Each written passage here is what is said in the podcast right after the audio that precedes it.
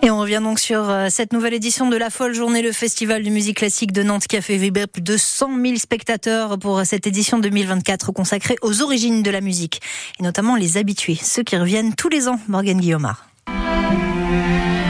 Je m'appelle Jean-Noël Barré. Et Nicole Barré. Quel est votre premier souvenir de la folle journée? C'est dans les premières années où on venait, je me rappelle. Ça doit être, je sais pas, il y a une vingtaine d'années ou plus, même peut-être au départ dans une salle, au premier rang, je ne me rappelle plus du concert, il y avait quelqu'un qui avait mis ses pieds sur la scène. Il était comme dans un fauteuil et il avait... Et je me suis dit, ça c'est bien. On voit jamais ça dans un concert. C'était quelqu'un qui n'était pas habitué des salles de spectacle. Et ça, j'ai dit, ah bah oui, là voilà, la musique, elle accède à tout le monde. Au début, c'était beaucoup moins grand, ça s'est agrandi et changé. Mais déjà, l'ambiance y était.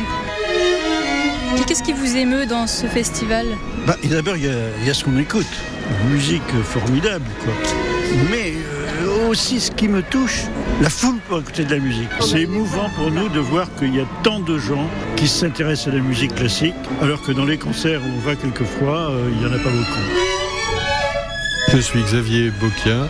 Et puis euh, je suis bénévole depuis presque le début, c'est-à-dire depuis 1998. Les souvenirs des premières éditions. Alors j'ai surtout une édition marquante. C'était la première folle journée russe. Ça devait être le songe d'Ivan Illich. Et, c'était la folie.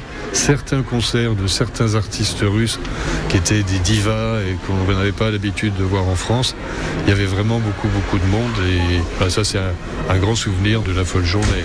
Et qu'est-ce qui fait que vous, en tant que bénévole, vous revenez année après année depuis 25 ans? Il y a une ambiance, on est pris par euh, une espèce de rythme, euh, une espèce de, petite folie là, pendant euh, 4-5 jours et, ben, on a envie d'y être quand même. Euh, quelquefois c'est fatigant, bon, c'est la folle journée. Bah, c'est l'effet festival, ça. On sait déjà que la prochaine édition de la Folle Journée sera autour des grandes villes importantes pour l'histoire de la musique. Un reportage de Morgane Guillaumard à retrouver sur FranceBleu.fr, page Loire-Océan.